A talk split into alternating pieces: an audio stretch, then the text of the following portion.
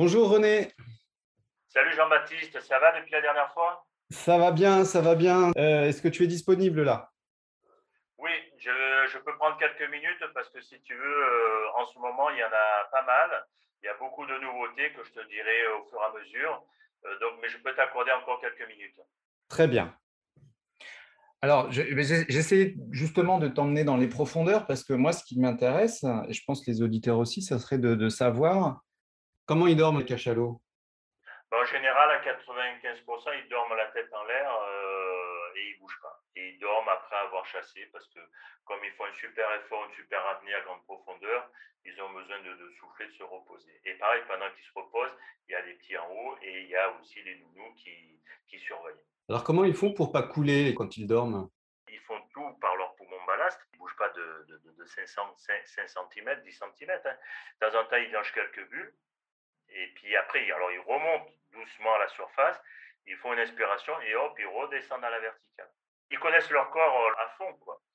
Donc, ils savent gérer leur flottabilité, ils savent comment descendre, euh, euh, ils savent geler leur spermacity pour couler très vite en le concentrant dans la tête, ils savent le diluer en, accélérant leur flux sanguin pour rendre le liquide ce, qui se répartit sur le, corps, et puis ensuite ils peuvent remonter plus vite. Leur morphologie est faite pour ça. Ils ont une grosse tête, ils ont des petits yeux, les yeux leur savent à rien en bas, parce qu'ils ils, chassent par écolocalisation, et on les entend chasser, on les voit pas parce que c'est trop profond.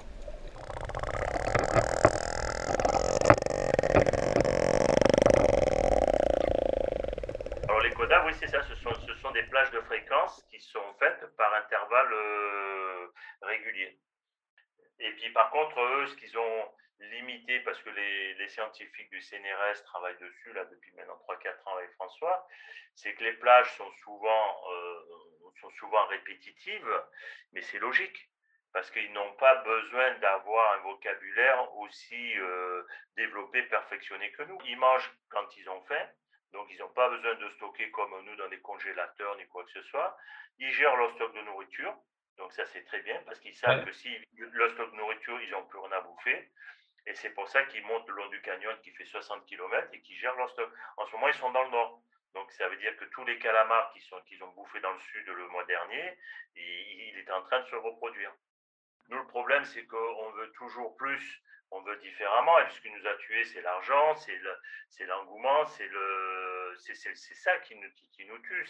Il y a des gens qui veulent beaucoup plus que d'autres, il y a des riches, il y a des pauvres, pour qu'on pourrait être tous égaux. Donc euh, le problème, le problème, il est là, c'est qu'on a vécu différemment et c'est pour ça que nous, on se fait des guerres, on a toujours des problèmes entre les, il y a les politiciens, il y a les industriels, et, tout ça, c'est ce qui fait tourner notre planète. Mais est-ce qu'on est plus heureux que les cachalots? Je ne pense pas.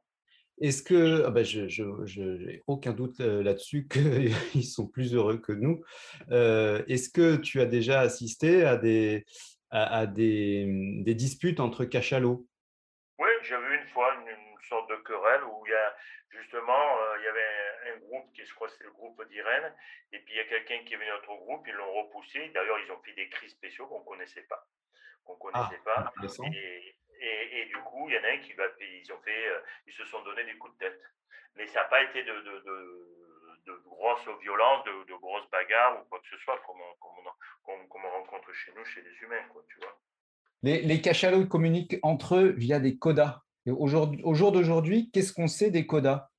Les codas, ce sont des clics qui sont faits dans une, dans une fréquence à un laps de temps. On sait que ici, à l'île Maurice, ils font entre 7 et 8 codas, contre 5 à la Dominique. Donc, ça veut dire qu'ils ont un langage différent. En Méditerranée, ils ont d'autres codas. Et c'est pour ça qu'on dit gentiment qu'en gros, les, les de Maurice pourraient parler une sorte de créole. Euh, et ce qui serait intéressant de savoir, est-ce que si on peut mélanger un coda de Maurice avec un Méditerranée, est-ce qu'ils arriveraient à se comprendre?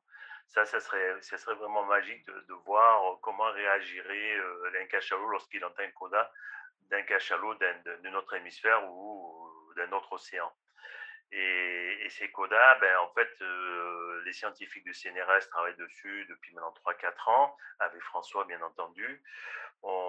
ils ont appris pas mal de choses, mais on n'en sait pas suffisamment. On n'est pas encore au sein en disant, oui, tel coda signifie tel, tel langage. Et le jour où on arrivera à ça, c'est que vraiment, on aura fait un grand, grand progrès euh, sur le côté scientifique. Voilà. Et puis, euh, attends, excuse-moi là. Oui? Tu viens? Ils sont loin là? Non, non. Ah, Ils viennent de sortir? À l'instant, là. Ah ok, tu peux dire à Axel de descendre et de, de préparer mon bloc. Là, je, Oui. je termine vite fait. Là, je, je, je prépare ma caméra et on file à l'arrière. Ok, je lui dis. Euh, Aldo, Aldo, tu te prépares aussi, on y va? Ok, allez. Euh, Jean-Baptiste, je suis désolé, mais Eh ben, on connaît la règle du jeu. Eh ben, à très vite. À très vite pour Merci, ce à partage. merci, au revoir. Au revoir, René. Au revoir, au revoir Jean-Baptiste. J'arrive, ok. J'ai combien? Il me reste 200 bars dans la pression? C'est bon, c'est bon, je peux, je peux, je repars.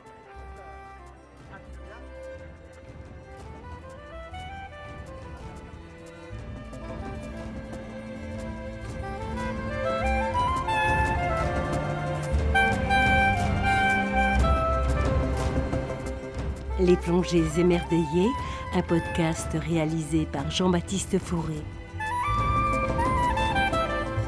Retrouvez ce podcast sur www.fréquenceterre.com